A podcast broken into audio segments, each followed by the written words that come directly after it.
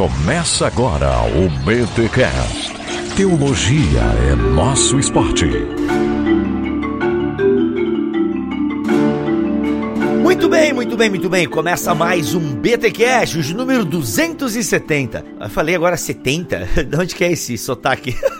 270. De São Paulo, meu. É São Paulo, né? Ah, eu tô aí, ó. Tu é paulista ou paulistano? Paulistano, meu. Paulistano, ó, então, ó, 70. Quase da moca, meu. 70, mano, 70. Número 270. Eu sou o Rodrigo Bibo e cada vez que a gente vai fuçando na história, a gente percebe que Lutero não foi tão original assim, mas foi um homem de Deus. Mas a gente vai pegando as fontes e as raízes. E eu sou Alexandre Ferreira e nós vamos falar do praticamente tataravô de Lutero no que se refere à teologia. Olha aí, gente, estamos aqui neste mês que é, acabou, pra, basicamente acabou o nosso especial da Reforma Protestante e a gente vai falar de Mestre Vocês vão perceber, ele foi um cara que viveu antes de Lutero, mas como algumas coisas que ele fez, que ele falou, né, a forma de pensar, de alguma forma foi forma, forma, forma, forma, foi influenciando o nosso reformador, no caso meu, né, não é do É, o reformador da igreja. o reformador da igreja. Vai, ele, ele colaborou de algum aspecto aí, fez, chacoalhou as estruturas também. Aí, ó, a igreja católica se mexeu, se coçou e tá aí. Inclusive, parabéns, Alexandre. É muito bom o Fora do Éden sobre o Vaticano II, que você fez com o nosso Rogerinho. Ficou muito bom. E casou com o de política da. Sim, do Lutero. Alex, hein? É, do Lutero. Cara, maravilhoso. Gente, ó, tudo interligado aqui. Se você não ouve o Fora do Éden, gente, é o nosso podcast de teologia jornalística, jornalismo teológico. Você tem que ouvir que o Rogerinho tá fazendo um bom trabalho. E aproveita, ouve aí o Fora do Éden. É isso, vamos para os recados paroquiais.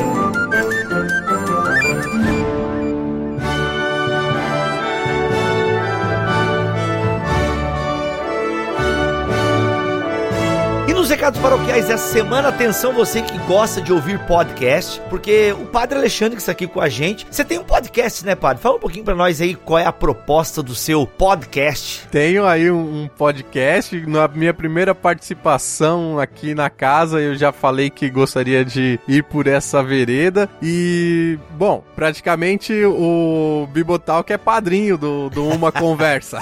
Uma conversa é o nome. E qual é a pegada de vocês? É filosófico? É teológico católico? É teológico mais aberto? Ou é sobre novela das oito? Sei lá, o que que é?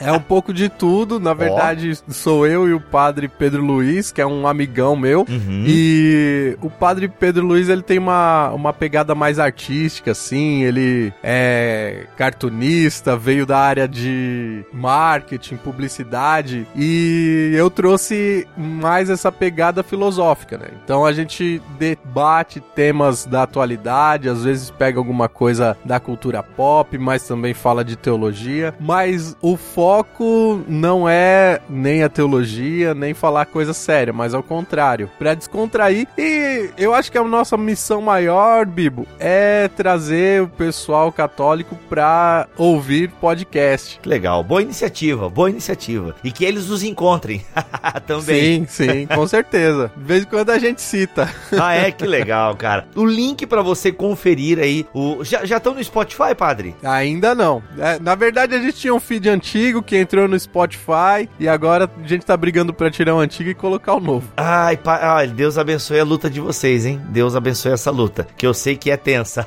É. Mas tá aí, gente. O link pra você conferir aí uma conversa está aqui na descrição deste BT Cash. E senhor Maurício Machado, tem uma notícia boa para dar para os nossos ouvintes. Opa, tem coisa nova saindo do forno aí. Olha aí, rapaz, lancei um livreto, O Sacerdócio Real de Quase Todos os Crentes. Os crentes estão pirando com quase, Mark. Sinto o cheiro de treta. Mas, gente, tem que ler o livro, tem que ler. o- É um livreto, na verdade, mas que é o seguinte: eu entrei em contato com o pessoal da Jesus Cop Box, porque eu recebo a box deles e eles mandam uns livretos, cara, que é muito legal, porque são livros pequenos, né? Por isso que é um livreto. E você lê ele numa sentada. Tipo, você parou aqui, parou de olhar o WhatsApp e o Instagram, você parou pra se concentrar, em meia hora você lê o livro. E eu pensei, mano, eu vou escrever um livreto e vou oferecer pro pessoal da caixa. E não é que eles pegaram a ideia. Olha e eu lancei, aí. cara, e assim, foi muito Ataque de oportunidade. não, total, mano, total. E foi porque realmente é uma coisa que eu já tinha metade do texto escrito, porque ele ia ser um capítulo, Mac, do meu livro que eu vou lançar ano que vem, O Deus que Destruiu os Meus Sonhos, entendeu? Que é um livro que eu já tô prometendo há quase dois anos, que mas vai sair. Ia ser um capítulo, mas daí eu tive essa ideia e, rapaz, o pessoal da Jesus Cop Box comprou a ideia, literalmente. Olha aí. É, e glória a Deus, obrigado mesmo, Douglas, toda a sua equipe. Rapaz, ajudou muito o negócio. E, galera, tá aí. Agora tá disponível para todo. Você que é assinante da Jesus Core Box, recebeu aí na sua caixa. Você que quer ter a oportunidade de ler esse texto, ele é um texto curto, mas ele vai, ele é nevrálgico, para usar uma expressão aí bem pentecostal. Pra dar-lhe nos dedos. É, cara, assim, Mano, é, é uma coisa muito óbvia que tá nas escrituras, mas que a gente não entende. A gente não entende a nossa identidade como sacerdotes de Deus neste mundo. E mulheres não entendem o seu papel como sacerdotisas de Deus nesse mundo. E eu resgato essa essência bíblica, trago um pouquinho de Lutero, ficou muito legal. E tem a cópia física que são só 100 unidades para venda. Sério, eu só vou poder vender 100 unidades para internet, porque o demais eu estou vendendo nas igrejas que eu frequento e tal, tá? Bibo, você tá comercializando na igreja? Estou, querido. tá?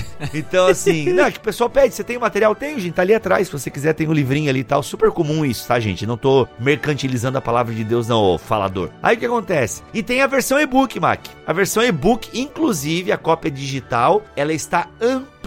Como daí eu não tinha limitação de espaço, eu escrevi aí mais três apêndices. Olha. É, inclusive, Mac, um dos apêndices é embasado no Ed Shaw, esse livro que a gente leu e gostou pra caramba. Caramba. É, cara, a questão da identidade em Jesus. Eu achei fantástico isso do Ed Shaw, sabe? Ou seja, se você tem um Kindle, já pode baixar para o seu dispositivo. Já, e tá 9,90, cara, o e-book, que é o padrão dos e-books da BT Books. 9,90 e você fora que você ajuda aí o nosso ministério. Então, Sacerdócio Real de todos os crentes, já disponível em cópia física, apenas 100 unidades, e a cópia digital, aí meu amigo, fica à vontade para comprar e não vai acabar nunca, beleza? Mas olha só, estamos com projetos literários aí, senhor Maurício Machado. Olha, muita coisa saindo do forno. A gente acabou de falar do livro do Uhum, Bibo. uhum. E tem coisa, um projetinho maroto aí pro ano que vem. Olha só, Mac, vou dizer aqui, vai vir Victor Fontana, palmas, aê.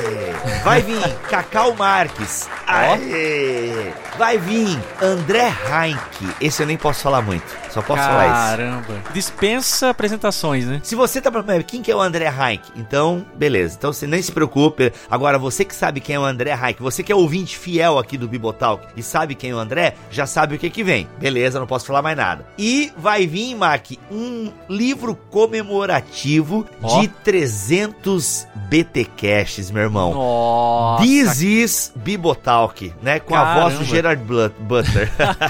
Quem diria que estaríamos esse podcast aqui, né? Tão, começou tão miudinho, tão miudinho. É. Chegou.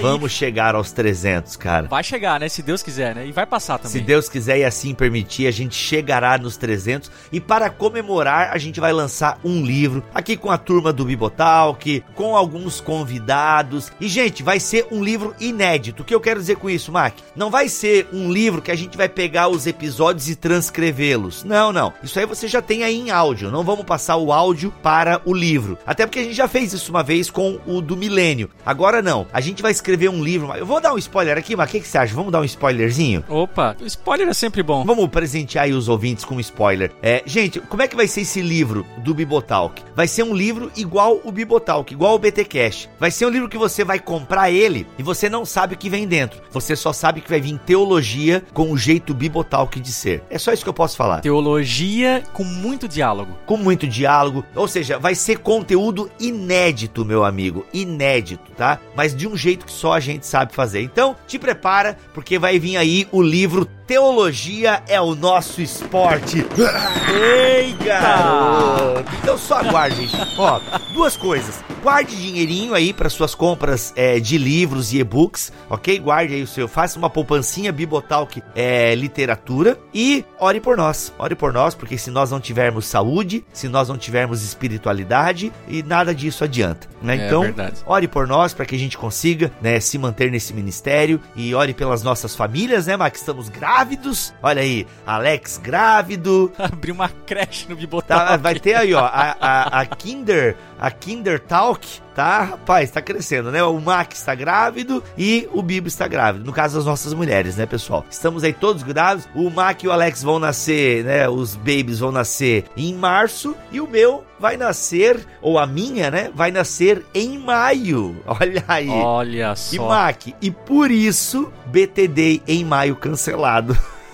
caramba. Mas por um bom motivo, né, gente? Mas não vai ser cancelado por ano inteiro. A gente só vai mudar a data, tá bom? Não se desespere. É, não podemos marcar um evento em março ou maio, sendo que não tem uma data exata, né? A gente geralmente espera o parto normal. Se a gente marcasse já a cesárea, até daria pra quem sabe. Mas, né, vai que a gente vai tentar o parto normal. Se não der o parto normal, cesárea. Mas, então não dá pra gente marcar uma data. Ai, vai nascer no dia 15, vai nascer no dia 7. Não, então maio e junho, provavelmente a gente tem que ficar aqui por Joinville pra cuidar da prole, né? Sim, sim, tem que lamber a cria, né? É, justamente, ficar com o cheirinho do pai. Então, assim, gente, o BTD, por esse motivo, o BTD em maio foi cancelado, mas a gente vai se organizar aí pra julho ou agosto, tá bom? Então, guarde aí a sua grana, mas em breve a gente dará mais novidades. E Mac, é isso. Bibotalk continua. Notícia boa, Mac, já estamos praticamente com os episódios desse ano gravados, né? Oh, Olha aí ó. que maravilha. Perguntaram pra mim esses dias com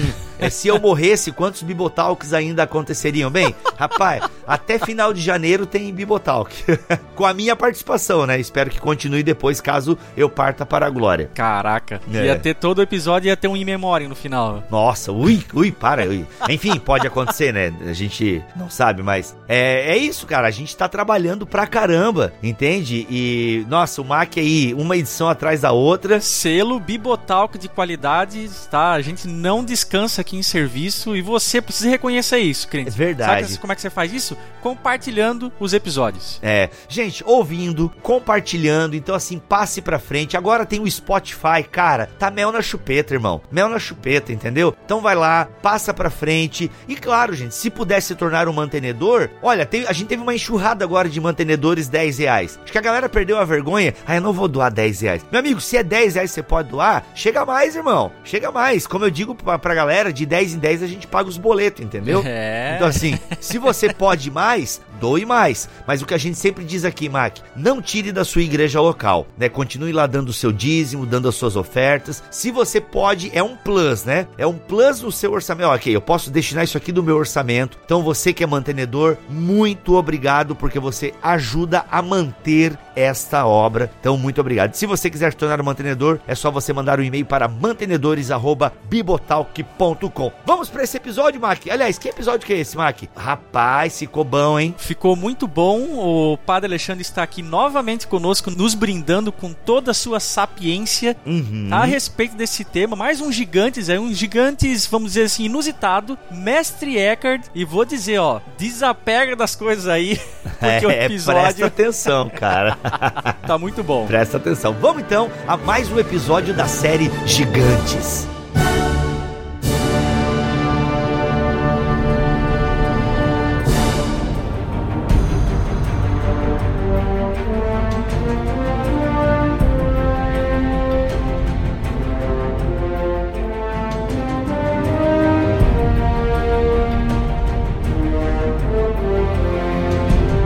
Alexandre, a gente vai falar hoje aqui sobre o mestre Antes de eu perguntar o porquê que ele é chamado de mestre, eu quero perguntar pra ti como é que tu foi se enveredar nesse cara, né? Que não é tão conhecido dos estudiosos. Ah, dos estudiosos é conhecido, mas da galera em geral, né? Que ouve falar sobre a reforma, né? Assim, digamos, os não in- iniciados na história da igreja. Eu vou confessar, já ouvi falar dele, mas nunca li nada, nunca fui atrás de mestre Eckhart. E de repente descubro que você tem interesse né, nesse homem ah, da idade média, poderia dizer assim, né? E como é que você foi parar em Mestre Eckhart, rapaz? É, eu tive que estudar filosofia, a igreja pediu para que eu fizesse o mestrado é, num autor do século 13 para assumir a cadeira de filosofia medieval aqui na nossa faculdade. E eu queria falar sobre um autor que tivesse aí um quê de medievalidade, lógico, mas também que influenciasse os autores contemporâneos e modernos. E aí eu me deparei com essa figura que é importantíssima, é chave para você entender não só a teologia, mas também a filosofia a partir da Alemanha. E, então ele já percebo então que ele é desse contexto da Alemanha, né? Ele nasceu em que cidade? Ele nasceu em Erfurt. Eu não vou saber falar o nome, mas Ah, o Alex não tá aqui, então a gente pode falar tudo errado, não tem problema. beleza.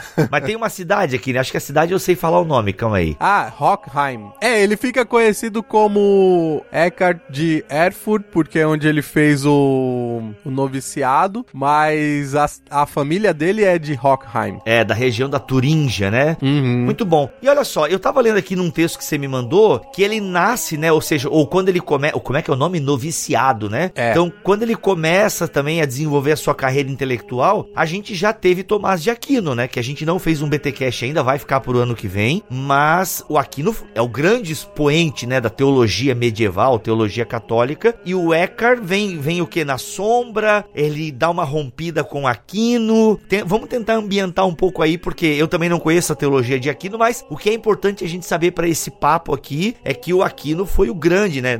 É que é Aquino, né, cara? É, Aquino, então, Rodrigo, você tem que conhecer Aquino, pô. Eu tenho que conhecer o meu tatara, tatara, tatara, tatara, tataravô. Não, mas é verdade. O Aquino foi o grande expoente, né? Aí é que Hum. Porque o Aquino ele ganha o vulto que, que ganhará anos depois. Ali, no período de Eckhart, na verdade, o grande nome é Alberto Magno. Oh, é verdade. Uhum, uhum. E ali, lógico, é, Aquino foi importante, sobretudo na Universidade de Paris, mas ali no meio do século XIII, praticamente depois da morte de Tomás de Aquino, a teologia de Tomás de Aquino, que era baseada no aristotelismo, é meio que vista com suspeita. Aliás, toda a teologia baseada em Aristóteles e em Averroes, que era um pensador é, muçulmano, é colocada sob suspeita. Então há um- uma grande veneração a Tomás de Aquino pela figura intelectual, mas o pensamento dele naquela dobra ali do século 13 para o 14 tá ali um pouco de lado. Quer dizer que antes de Lutero, já pensadores católicos já questionavam essa leitura,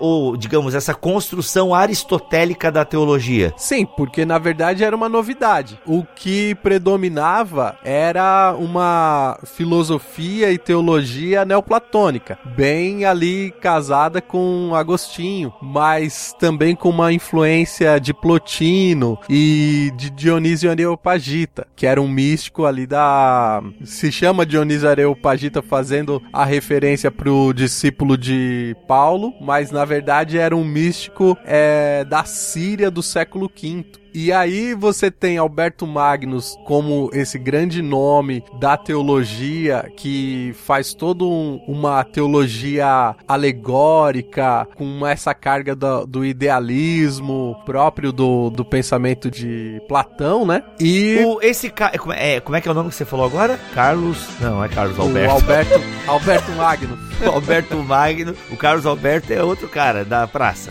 O, o, o Alberto Magno é dos albertistas, não? Não, ele é dominicano, assim como Tomás de Aquino, assim como o mestre Eckhart. Hum. E quem que são esses? Eu li esse nome em algum lugar, albertistas. Foi no teu texto até, eu acho. Pode ser que albertistas sejam aqueles que seguem o Alberto Magno, mas não tinha bem essa denominação. É mais ou menos quando a gente fala malufista, sabe? sei, sei. No caso aqui, tu, tu disse o seguinte, seguinte: Santo Alberto foi um dos primeiros ocidentais a desenvolver a filosofia, metafísica, física, química e botânica buscando rigor científico. Olha só. É esse a gente tá falando da mesma pessoa ou não? Isso mesmo, é esse cara aí. E era num tempo ainda, né, Bibo, que não se separava as coisas. E era um, um pensador, ele na verdade ia tanto pra botânica quanto pra teologia, e nisso falava de moral e assim por diante. E Alberto Magno, junto com um outro grande que era Roger Bacon, abriram o, os caminhos aí para o que viria a ser depois a ciência moderna. Então, Eckhart, ele se apresenta como um jovem intelectual promissor e sim, de alguma maneira tem que substituir Tomás de Aquino e por isso existe um peso sobre ele de, olha, você além de substituir Tomás de Aquino, você tem que trazer uma, uma teologia, uma filosofia sã aí, né? Deixar esse aristotelismo de lado e trazer uma coisa aí mais palatável é, do ponto de vista da ortodoxia. Cara, desafio monstro. Porque ele estudou em Paris, né? E o, o, Tom, e o Aquino tá ligado em Paris, é isso? Sim, e é, aí é importante contextualizar que Paris nesse tempo era o grande centro intelectual, era o lugar da efervescência do pensamento, e aí você tinha como grande rival a universidade ou o Studium Generale, que ainda não era bem universidade, né? De Oxford e de Colônia. Então você tem aí, vamos dizer, Inglaterra, França e Alemanha, colônia, né? Que era da onde veio, na verdade, Mestre Eckhart antes de ir para Paris, onde ele vai ser professor também e onde tá ali a sede de Alberto Magno, onde Alberto Magno tem o, o grande vulto, é o grande pensador de colônia na Alemanha. Desapega, desapega. OLX. Tá, e no caso a gente tá focando bem a parte intelectual aqui, digamos. E mas e a espiritualidade de Eckhart? A gente consegue falar um pouquinho, tipo, ele tá ligado só nessa parte mais intelectual de construir, né, um, um legado teológico que de alguma forma rompa com o Aquino. Até tu fala no teu texto aqui uma coisa que eu fiquei de cara, que no final da vida o Aquino parece que olhou para a obra dele e falou: "Meu, whatever", né? Não whatever, mas tipo, caramba, é tudo palha. É tudo palha. Velho. E aí o Eckhart, né, tem isso isso ecoando na sua cabeça? É, vou produzir palha de novo? Como é que isso de certo influenciou o cara, né? Sim, Tomás de Aquino tem uma experiência mística e é bem aquilo que acontece com os místicos, de olhar para aquilo que você tem enquanto produção humana e olha para a experiência de Deus e olha, é, então, né, no fundo, o pensamento humano nunca vai conseguir dar conta da experiência com o transcendente, né? E por isso que Tomás de Aquino diz isso isso, é, que era melhor que pegasse tudo que ele escrevesse e queimasse como palha. E Eckhart então faz o caminho contrário de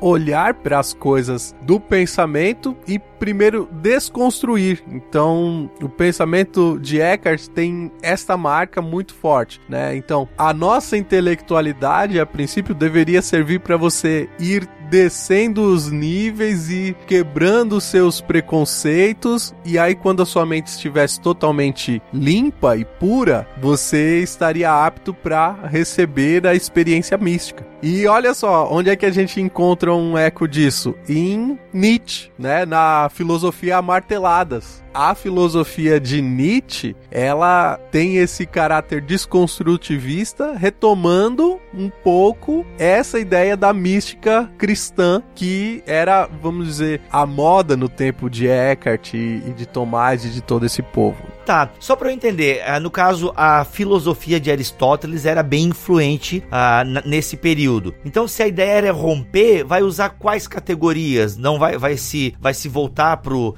acho que você já respondeu até essa pergunta, né? Se traz de novo o Platão, essas ideias platônicas, ou o pessoal desenvolve um meio termo, um caminho diferenciado? Na minha opinião, Eckhart vai por um outro caminho. E o que você tem também anterior, inclusive, a essa, digamos refutação de Aristóteles. Você tem os praticamente antifilósofos que eram os místicos. E isso existiu já desde Tertuliano. Mas tem também, por exemplo, Pedro Damião, que é outro medieval, que eles dizem assim, Bibo: esse negócio de você ficar construindo edifícios intelectuais, de você ficar escrevendo grandes obras, na verdade isso te desvia daquilo que é o mais importante.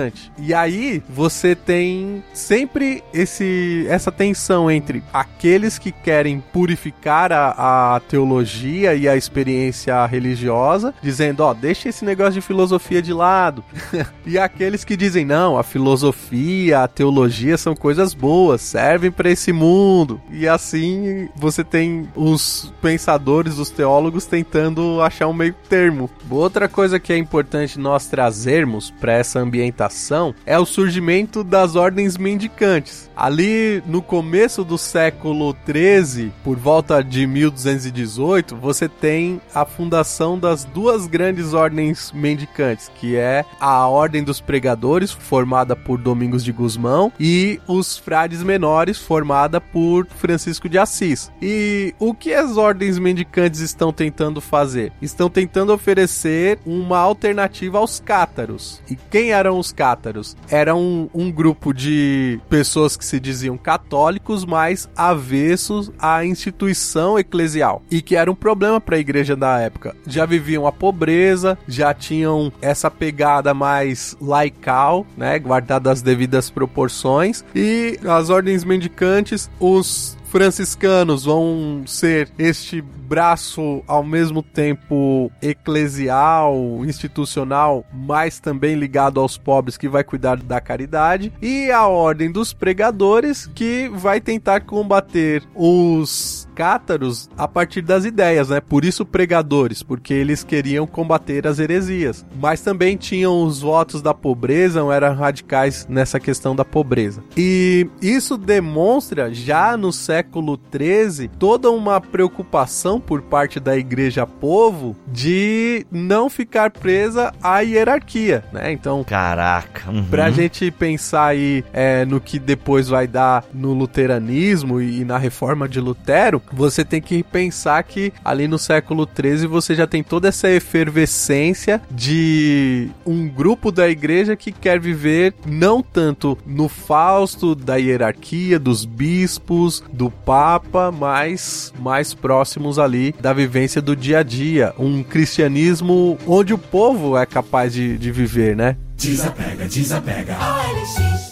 Durante uma conversa que a gente tinha também, padre, que a gente teve acho que semana passada, eu não lembro se foi isso que tu me falou, mas tu me falou outro ponto também que parece que é, o povo estava envolvido, ou, ou, que o Eckhart, né, ele começou a falar na língua alemã, se eu não me engano, começou. A, tu comentou comentar que eu falei, cara, isso aí é muito Lutero, né? Que é, é, era, era isso ou não? Era outra parada? Tem uma outra parada, é, um outro grupo que está ali se desenvolvendo bastante na região da Turquia Turingia, da Saxônia e também da França, que são as beguinas, que eram mulheres que também, até de uma maneira despretensiosa, começam a viver juntas, a fazer a caridade e preocupadas com o viver os valores cristãos. E Eckhart, num período que ele tem bastante pastoral, como o prior ali da região, da Saxônia, ele começa a pregar e, e tem um contato bastante fecundo com estas beguinas, com essas mulheres leigas que vivem o cristianismo ali de uma maneira bem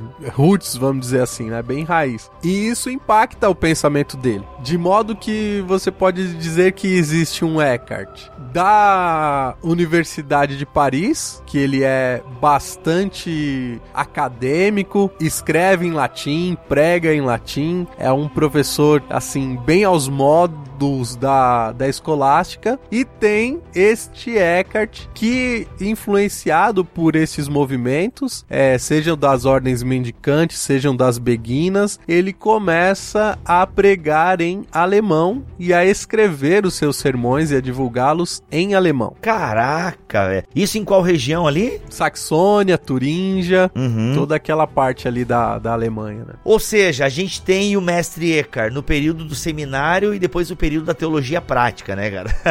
Exatamente. É, porque nada como uma prática pra gente poder. Assim, gente, eu não estou dizendo, abrindo um parênteses aqui, né, padre? E você pode falar também, porque você também fez seminário e hoje em dia está na comunidade. Gente, eu acho que nenhum curso prepara a gente pra vida, tá? Eu acho que. Eu tenho um amigo meu que tá fazendo engenharia agora, depois de 10 anos que ele tinha trancado o curso. Então o cara tá 10 anos na indústria, voltou pra cadeira da faculdade. Nossa, tá muito distante da linha de, né, da, do que acontece dentro de uma fábrica, né? E na teologia também é assim. A gente aprende muitas coisas importantes. Eu, eu sou grato a Deus pelo meu ano, né, pelos meus quatro anos de faculdade. Mas, cara, é inegável. Tem coisa que é a vivência, é a prática. E elas, às vezes, fazem você mudar alguns conceitos que você só tinha, às vezes, né? E você vê outras necessidades. É muito legal, cara, né? Ele ter já essa preocupação, né? Digamos, abandona, em última análise, né? Essa preocupação acadêmica. É claro que eu acho que o rigor acadêmico ele não tirou, né? Não. Mas tornando isso mais acessível pra galera, né? Pô, muito legal isso aí. É, eu, eu acho, assim, uma coisa fascinante em Eckhart é justamente que ele pega tudo aquilo que a universidade, que a academia tinha produzido e deglute isso pra dar pro povo. E aí você também tem que dar um mérito para este povo, para as beguinas ali, para os movimentos mendicantes, porque eles estão sedentos, né, Bibo? Assim, não é só assim, ah, chegou o. o- como que é lá o, o mito grego? O Prometeu com o fogo na mão. Não, ele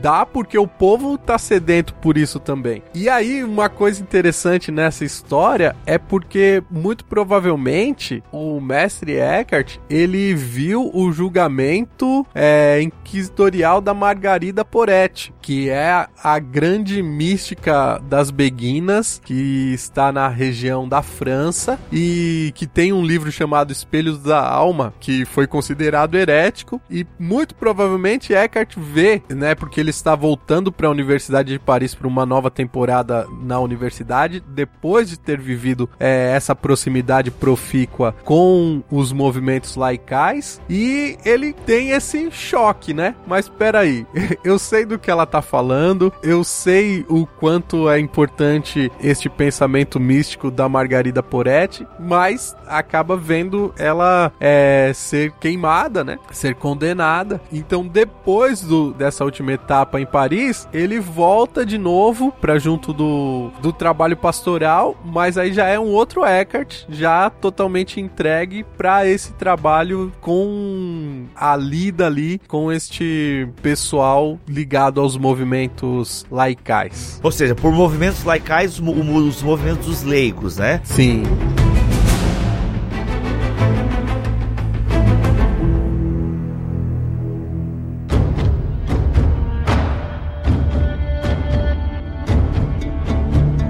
Então o Eckhart, ele é, digamos assim, um oficial, eu vou usar esse termo, né? Ele é alguém que é tem a autoridade da Igreja Católica sobre ele, mas ao mesmo tempo ele vai construindo uma espiritualidade também a partir do, do laicato, digamos assim, e reconhecendo então a, o papel do povo, a importância do povo na produção da espiritualidade. E isso de alguma forma parece romper, né, com algumas questões já daquele tempo, ou não? Era uma parada que era permitida, mas ninguém fazia. Como é que a gente entende assim esse contexto? Porque quando a gente fala em Lutero, a gente fala sempre em rompimentos, e Lutero rompeu e começou a falar no idioma do povo, e depois Lutero inclusive vai valorizar bastante o sacerdócio real de todos os crentes, que eu acho que é uma grande contribuição de Lutero, mas a gente então tem no mestre Eckhart, ou seja, um papel do laicato já com um certo destaque. É, eu penso que ele era esse- essa figura clerical que era amada pelo povo, pelos movimentos laicais e que esses movimentos absorviam tudo o que ele mandava e por isso se desenvolvem de uma, uma maneira diferente do que está acontecendo em outros lugares. Só que aí também nem, nem tudo isso, nem tudo são flores. Eita, Eita, lá vem. É, e aí? Porque o pensamento dele é bastante assimilado pelos irmãos do Espírito Livre. Quem são? Que é um outro movimento laical, mas esse já considerado bastante herético. Na verdade, tinha um, um quê um tanto quanto esotérico, ninguém sabia muito bem o que acontecia nas reuniões deles, mas eles pegam a teologia de Eckhart,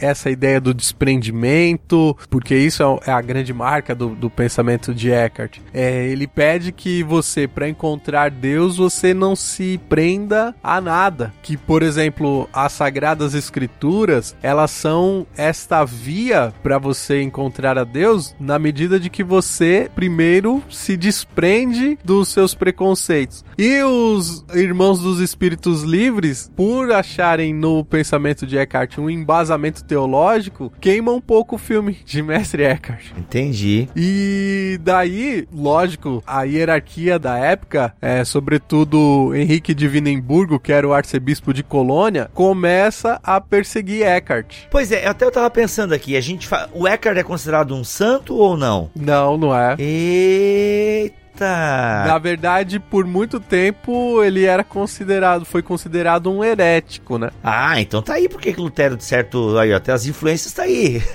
Sim. Caraca, velho, eu tava, eu tava começando a pensar aqui, pois é, mestre Eckhart, né? Mas o cara não é, não é o santo Eckhart. Não. Ou seja, ele foi um cara que deixou uma marca na história, contrariando algumas questões papais, então eu diria assim, poderia dizer assim. Porque tu, tu falou ali das beguinas e que aquela margarida ali foi, foi queimada. A gente tá vivendo uma, o período da Inquisição aí, então. Sim, e Ah. é, a Inquisição está nas mãos dos dominicanos, ou seja, dos irmãos de ordem de Mestre Eckhart. Na verdade, você tem também os papas ali com um poder temporal bastante grande. Mas Mestre Eckhart, ele tinha também era querido pelo papa da época que era João 22. Tanto que só depois da morte dele é que João 22 vai declarar os seus escritos heréticos. Hum. Ou seja, esperou o amigo morrer. Ah, tá bom, agora que ele morreu, não vai se ofender. É um herege. Ah, É. Queima. Ah, não, já tá morto, não precisa então, tá bom. Há quem diga também que talvez ele tenha se matado ou tenha morrido de desgosto por conta da, da condenação que era um inevitável por causa dos problemas hierárquicos mesmo que já tinham gerado, né? Tá, deixa eu ver se. Então, tá- o, o mestre Eckhart, ou tu tá, falando, tu tá falando do mestre Eckhart, né? Não do Papa. Não, é. Ou seja, então o final da vida dele é uma morte meio misteriosa, é isso? É, a morte dele é meio misteriosa. A questão é que é o seguinte, né? O Henrique de Vinenburgo, que era o arcebispo de Colônia, começa o processo inquisitorial local, né, diocesano, perder mesmo, né? A causa, né? Mestre Eckhart ia ser condenado. Um dos pontos importantes da condenação era a pregação e a difusão do conhecimento em língua local. Olha aí, rapaz. Os sermões de Mestre Eckhart, eles, de certo modo, fundam a língua alemã. Caraca! É, são os primeiros escritos ali em língua alemã. Também esse paralelo é importante. Ao mesmo tempo, contemporâneo, você tem Dante Alighieri na Itália fundando praticamente a língua italiana, ou seja, escrevendo na língua do povo, e você tem também na Península Ibérica Afonso o Sábio escrevendo em português as cantigas de Santa Maria Isso no século XIII. século 13 virando para o 14. Então você vê que é um, um movimento que vai além ali da, do, do ambiente da Alemanha, mas que passa também pelo mestre Eckhart de, olha, o latim já não tá dando mais, né? Eu acho que a gente precisa falar pro povo entender. é. Desapega, desapega.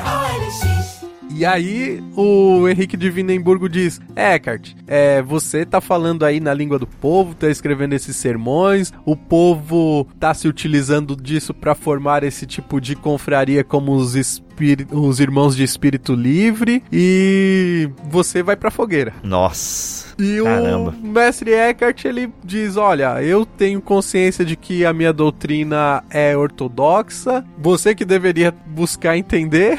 E aí ele apela para o superior da ordem, o superior da ordem dominicana, que era um grande amigo seu e ponte com o João 22, transfere o processo inquisitorial para Avignon, que era a, o lugar da sede papal daquela época, que é um período conturbado também do papado, né? Não é um que tem, tem dois papas nesse período? É esse aí? Eu sei que tem o de Avião, É. tem o de outro. É nesse período que tem aí as confusões? Nesse período só tem a, a, a sé transferida, só tem um papa só, Ah, tá. mas depois é que vai ficar essa briga entre Vai gerar crise no papado, né? É, mas se eu não me engano, é, dois papas antes, o papa tinha transferido pra Avignon a sede, Avião é França, não é? é a França. Ou seja, já vimos esses paralelos aí, né? Muito legal. Na verdade, eu falo isso assim, ah, porque Lutero não é original, mas não é mesmo, gente. E quando eu falo isso, não é um demérito, né? Às vezes Eu falo brincando porque a gente exalta tanto Lutero como se ele tivesse inovado em várias coisas. E de fato, ele tem as suas inovações, mas a Lutero não, não inventou as coisas, né? Tem coisas que ele vai, tem uma história atrás dele, né? Lutero não era contra a tradição, isso é muito legal. E é legal também, né, Bibo, porque mostra que ele dá voz para uma tradição que é maior do que ele, né? Isso. Há uma mentalidade ali que é do povo alemão. Não é só o, o Lutero que, que fala por si, mas ele tá, de alguma forma, também como Eckhart, deglutindo um pensamento, uma mentalidade, uma vivência do cristianismo que é toda própria do seu tempo e do seu espaço. E aí ele é transferido, então, ou não é, ou o processo é transferido. E o que acontece com ele? O carinha lá da colônia desiste dele e como é que o que que acontece? O processo rola, ele apresenta os argumentos dele, também o arcebispo de Colônia coloca os pontos e o que acontece é que ah, o Papa não dá ali a sentença diretamente e ele morre nesse intercurso. Muito provavelmente ele já está fora ali, não está exercendo nem papel pastoral e nem papel acadêmico nenhum. No mínimo, tá rolando ali um, um desgosto, né? E o que se sabe é que depois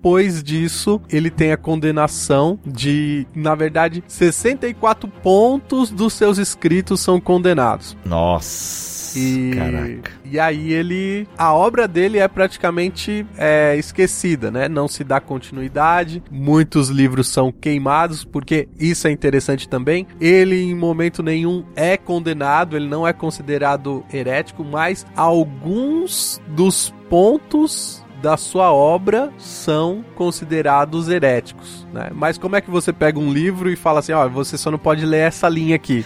Então queima o livro inteiro. E, e aí depois ele vai se tornar reconhecido por quê? Quando é que ele volta? Pô, esse cara aí é o mestre Eckhart, vamos preservar, resgatem os pensamentos dele. Como é que, por que que a gente tá aqui hoje em 2018 falando do mestre Eckhart? Que que, como é que ele recobra esse esse prestígio que ele teve em vida, né? E pelo menos no início da carreira e tal, e que tentaram macular aí no final dela. É, ele sempre, desde aquele tempo, é conhecido como o Meister, o mestre, né? Então esse nome perdura, né? Então é praticamente um- uma canonização de certa maneira. E tem dois grandes discípulos que é João Tauler e Henrique Suso. Esses nomes variam um pouco, mas a, o nome em português é esse, João Taulero e Henrique Suso, que esses sim são beatos da, da Igreja Católica. E quando você pega os escritos de Mestre Eckhart e, e os dele, não tem tanta diferença.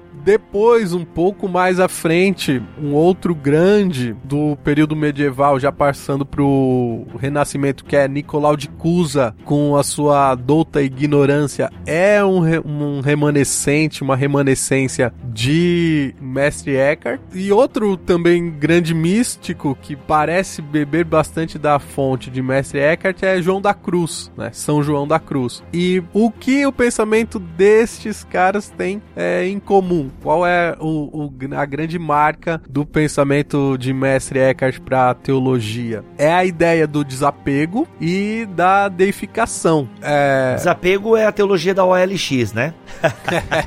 Não, falando sério, desapego e deificação. Caraca, se não me falha a memória, deificação, eu não sei se é com o mesmo conceito, mas esse nome vai aparecer com os, os Wesley, né? O Carlos Wesley, se não me engano, John Wesley, Carlos Wesley, esse negócio de o que, que é o deificação aí de do mestre Eckhart? A deificação de mestre Eckhart significa que se você pratica o desapego nesse contexto de não se apegar às coisas deste mundo e inclusive aos seus preconceitos, a um jeito de pensar, você abre espaço para a ação de Deus. E quando você é tomado por essa força maior, que é Deus, que é o Espírito Santo, então você é deificado. Há uma confusão porque poderia se dizer assim, ah, então você se torna um Deus, mas não é bem esse o pensamento de Mestre Eckhart. É, na verdade é um, você é totalmente movido por Deus, você é totalmente lançado na ação de Deus no mundo. Desapega, desapega.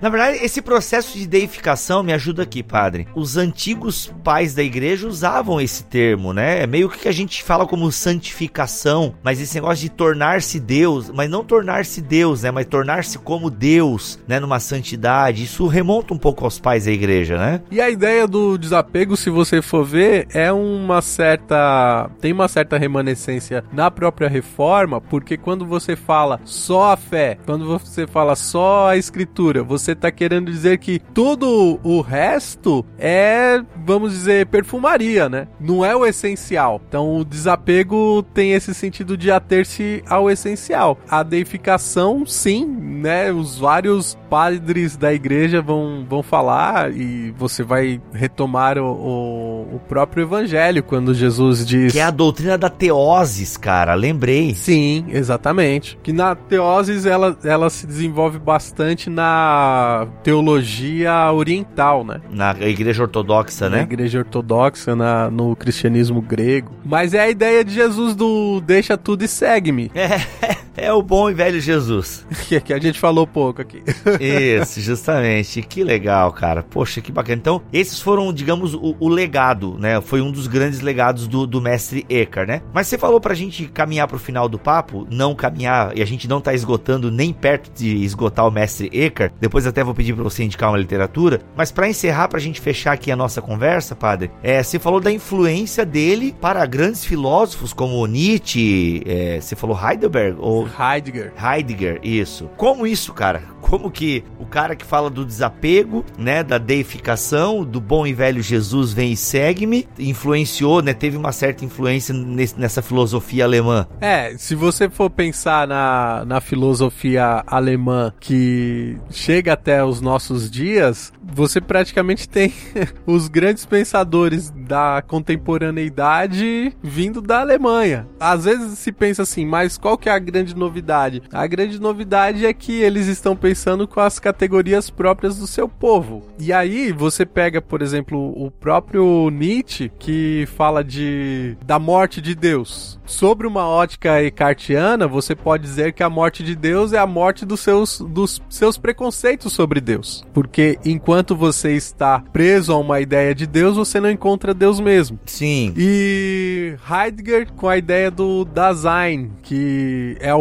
ser aí, né? Que a gente poderia fazer um link, inclusive, com a modinha de hoje do Mindfulness, que significa esteja presente, né? Atenha-se ao que está acontecendo neste momento e não fique tanto preso a, aquilo que você tem como história ou suas projeções futuras. Você encontra isso também é, no pensamento de Eckhart. E tem um, um, outro, uma outra aproximação que é com a escola filosófica de Kyoto, no Japão. Caraca. Que eles desenvolvem todo um, um pensamento filosófico, é, olhando para a filosofia ocidental com o budismo, e a escola de Kyoto enxerga no pensamento de Eckhart uma proximidade muito grande entre um cristianismo e um budismo do ponto de vista do não da, daquilo que você constrói enquanto doutrinas, mas exatamente o contrário, nesse chamado do, do cristianismo de para você encontrar-se com Deus, você tem que de alguma maneira abrir mão das coisas que estão ali evidentes na sua cara, né? Levado isso para um, uma radicalidade aí do ponto de vista do pensamento, do estilo de vida. Para ti então, padre, essa é a grande contribuição nessa questão do é, desapega. Eu acho até que o Mark vai colocar como vírgula sonora a propaganda da OLX. Boa.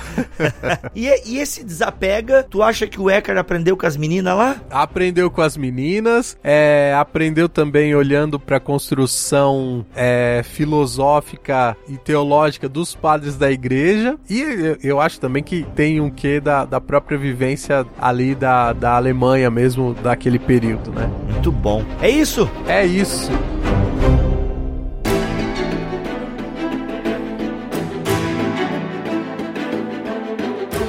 Gente, foi mais um BTcast. A gente deu uma introduzida aqui a o mestre Eckhart. Alexandre, indica para nós então alguma coisa que, poxa, o que, que eu posso ler para saber um pouco mais dele? É o que que a gente se a gente tem algum texto em português, algum livro ou alguma coisa online, né? Que talvez o cara não vá comprar um livro por causa do mestre Eckhart. Deveria, quem sabe, mas alguma coisa online ou até fala livro também, porque vai que alguém está pesquisando sobre mestre Eckhart ou sobre o período, né, em que ele vive. Então então indica para nós aí algumas coisas que você leu e que você acha, pô, bacana. Isso aqui eu acho que é, resume bem ou, ou dá um, um panorama legal de quem foi e do que fez o mestre Eckhart. Eu indicaria, Bibo, os sermões alemães que é ali a, a sua o seu pensamento, o, o puro creme do pensamento de Mestre Eckhart puro creme.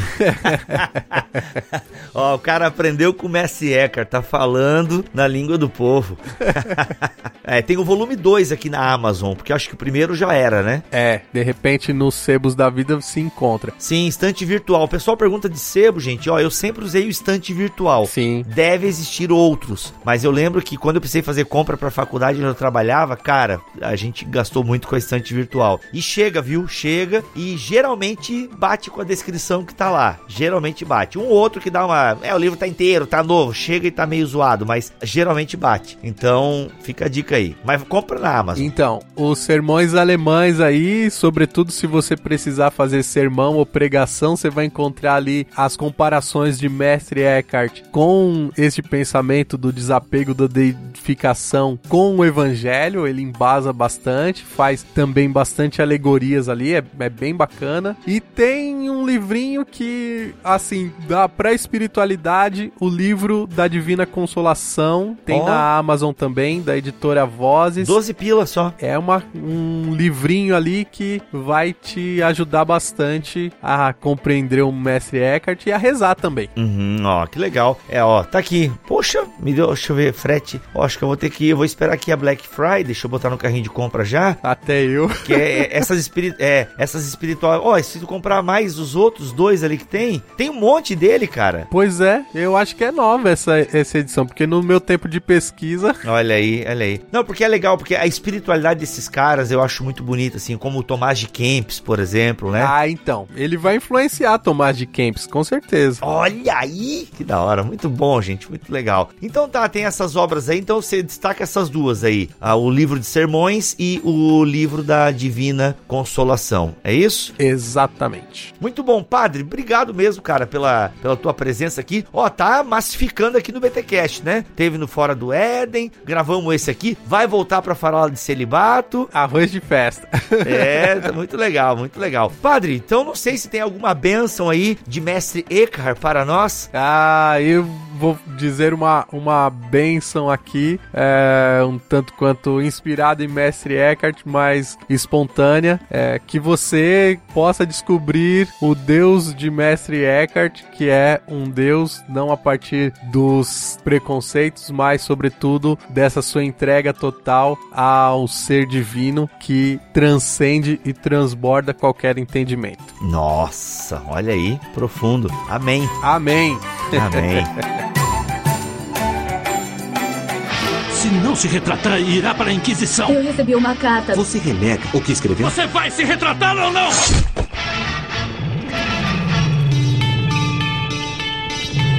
Fala crente, começa mais um Concílios e Guilhotinas aqui no BTcast. Mano do céu, que episódio maravilhoso foi esse que o Padre Alexandre trouxe pra gente. As séries gigantes normalmente figuram pessoas aí notáveis do protestantismo, né? Ou do catolicismo assim, mais conhecido como Agostinho. Esse pessoal aí que normalmente é, são tidos em comum entre protestantes e católicos e a gente não imaginava que ia trazer um cara como esse que teve tanta influência, por exemplo, na vida de Lutero. Gente, que legal, que legal mesmo. Obrigado, Padre Alexandre, por trazer mais esse conteúdo de altíssima qualidade aqui pro BTcast. Olha só, gente, e-mails referentes aos últimos episódios. O primeiro deles é do Sidney Schmidt. Uh, fala, gente boa do Bibotalk. Uh, sou luterano de Panambi, Rio Grande do Sul, a capital nacional do Kausen. Nossa, aí minha pronúncia em alemão aqui tá meio desfalcada. Uh, manda esse e-mail depois de ouvir o episódio 269 sobre o Sola Escritura. Estou na metade do livro que vocês usaram no podcast. Aliás, feliz dia do podcast. Né? Para quem não sabe, do último dia 21 foi o dia do podcast aqui no Brasil. Ah, estou gostando bastante do livro. É super bacana fazer uma avaliação honesta da reforma e o Van Hooser faz isso muito bem. Se estou entendendo direito, a tese dele é que os solas não são a razão do caos religioso e filosófico pós-moderno e sim o seu antídoto. Como vocês disseram, não devemos simplesmente buscar qual das tradições está certa, mas reuni-las, pois Deus deu tesouros a todas as tradições. O livro nos ajuda a pensar em como lidar com as diferenças, sem deixar de ser quem somos, mas em comunhão com outras tradições. Acompanho vocês desde os primeiros podcasts e a impressão que tive é que vocês leram esse livro já muito antes dele ser escrito. Vocês sempre estiveram comprometidos com esse esforço do diálogo, nos ensinando o quanto a pluralidade é inspiradora. Realmente, Cid, essa é uma das grandes marcas do Bibotalk. A gente consegue dialogar sem precisar abrir mão ah, daquilo que a gente crê ser o mais próximo das escrituras, né? Então a gente não tem medo de conversar com quem pensa diferente, nem trazer aqui, é, considerar ah, essas pessoas como irmãos, apesar das diferenças. Isso realmente é muito legal aqui no Bibotalk. Ah, que o nosso Deus abençoe vocês por esse trabalho e continue abençoando a igreja por meio de vocês. Um grande abraço a toda a equipe. Valeu, Sidão! Ah, próximo e-mail é do Lucas Maia. Olá, crentes. Uh, moro no, no Eusébio, região metropolitana de Fortaleza, e congrego na Igreja Bíblica Batista do Planalto. Comecei a ouvir vocês em 2013, quando morava no Rio de Janeiro e congregava na Igreja Presbiteriana da Gávea. Mesmo com tantos anos ouvindo o BTcast, acho que nunca enviei e-mail para vocês. Depois que aprendi a gostar de ouvir, confesso que de primeira não gostei muito, passei a recomendá-los para todo mundo que se interesse por boa teologia. Inclusive, tinha recomendado a um amigo que começou a ouvir na época em que vocês estavam sorteando sorteando a coleção de livros de um curso da Vida Nova. E adivinhem só, esse meu amigo foi quem ganhou o sorteio, Luiz Pereira. Olha só, que legal. Já ouvi vocês há anos e ele ganhou no mês em que começou a ouvir o BTcast. Nossa, isso aí, isso aí é para fidelizar o ouvinte, hein? Que raiva, ele coloca aqui, digo, que alegria minha em ver meu amigo feliz. É, porque ele não ganhou, né? Foi quem ganhou foi um amigo. Mas olha só, acabei de ouvir o podcast sobre fé e trabalho com a Business as Mission e só quero parabenizar o Bibo pelas excelentes perguntas, o pessoal do BAN é, pelas excelentes respostas e, claro, o Mac pela excelente edição. Valeu, Lucas. Ah, se vocês me permitem, queria aproveitar aqui para fazer um pequeno jabá. Ó, lá vem. Ah, meu pastor está organizando para o início de dezembro uma conferência com um título bem parecido com o do último podcast: Negócios e Missões. Será em Roraima, na Igreja Batista do Calvário, nos dias 4 a 6 de dezembro, e ele deixou claro que a conferência é interessante para empreendedores. Já que o Mac falou das comunidades indígenas no último podcast, aproveito para já deixar uma dica do evento para os BTcasters da região se encontrarem. Logo depois desse evento vai ter uma conferência internacional de missões, então vai ter gente lá de todo o Brasil.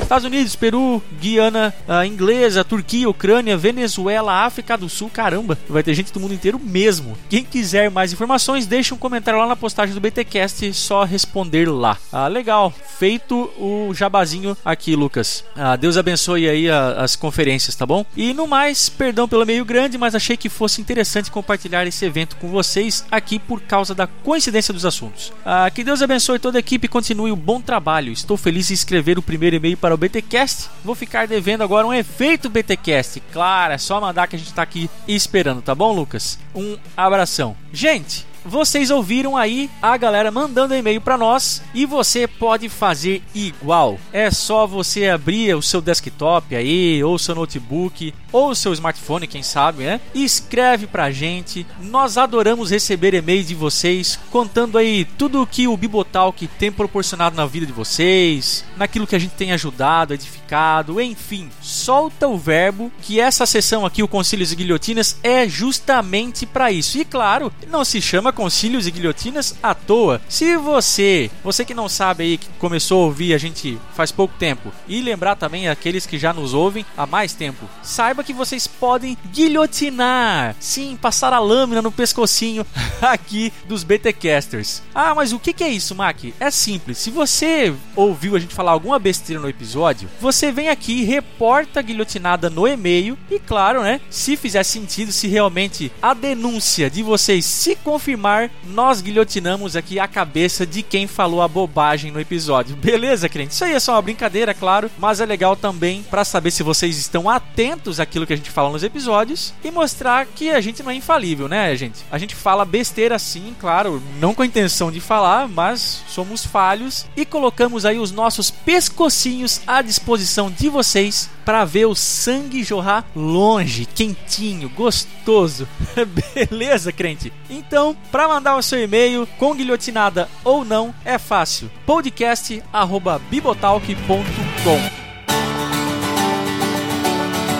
Lembrando, crente, também temos os nossos efeitos BTcast, que é aquele áudiozinho maroto que você pode gravar aí no seu smartphone ou enfim, no seu dispositivo de preferência, contando pra gente dessa vez em áudio aquilo que você talvez pudesse escrever no seu e-mail, mas quer gravar um áudio? Enfim, fica aí a seu critério. Seguinte, no máximo 1 minuto e 30 segundos, não muito longo, tá? Porque já basta o BTcast aí com mais de uma hora, a gente não vai querer veicular aqui um áudio com mais de 1 minuto e 30 segundos, até porque isso cansa os ouvidinhos dos nossos ouvintes, tá bom? Com uma qualidade razoável, tá? Sem muito chiado, sem muito barulho, beleza? Brutinho mesmo, que a edição eu me encarrego aqui. E novamente, contando tudo aquilo que o Bibotalk tem feito na vida de vocês, aquilo que vocês têm aprendido, de repente contando aquele momento assim que foi explosão de cabeça, hemorragia nasal, que ó, precisou de transfusão de sangue. Tudo isso e muito mais você pode contar aí no seu efeito BTcast e mandar o seu áudio pra gente também no podcast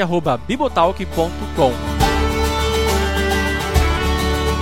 Lembrando também que estamos nas redes sociais: Facebook, Twitter, Instagram, Telegram. Os links para todas elas estão aqui na postagem desse BTcast. Lembrando também que se você for mantenedor, você tem um cantinho especial, aconchegante, vamos dizer assim, a sala VIP do Bibotalk, que é pra galera, como eu falei, que é mantenedor. Temos um canal, uma sala no Telegram específica para você. Sabe o que acontece lá? Só para dar um exemplo, você recebe BTcast antes. Isso mesmo. Ó, normalmente os ouvintes, todas as terças-feiras, o BTcast está lá bonitinho, entregue, não é? Mas se você for mantenedor, dentre outros privilégios, sexta-feira, às vezes, às vezes, quem sabe até na quinta-feira anterior à data de lançamento oficial, você já pode ouvir o BTcast fresquinho, quentinho, saído do forno. Então, se você queria um bom motivo para ser mantenedor, tá aí um bom motivo. Tem vários outros, claro, mas esse aí é só para dar um gostinho, tá bom? Não esqueça da gente também lá no YouTube, www.youtube.com/bibotalkvlog. Temos videozinhos fresquinhos toda semana saindo lá. E aquela coisa, crente, curte, dá joinha, compartilha. Eu sei que você move pouquíssimos músculos para poder fazer isso, tá bom? É só um dedinho, clique ali no mouse e tal, não precisa nem gastar muita energia, tá? Então vai lá, dá um confere, porque todo esse conteúdo, seja em áudio, seja em vídeo, depende de você para chegar para outras pessoas, para ir para frente, enfim, nos ajude a fazer com que o Bibotalk seja grande, cada vez maior. É isso que eu tinha para falar. Eu falei, se Deus quiser e assim permitir, nós voltamos no próximo episódio. Um abraço.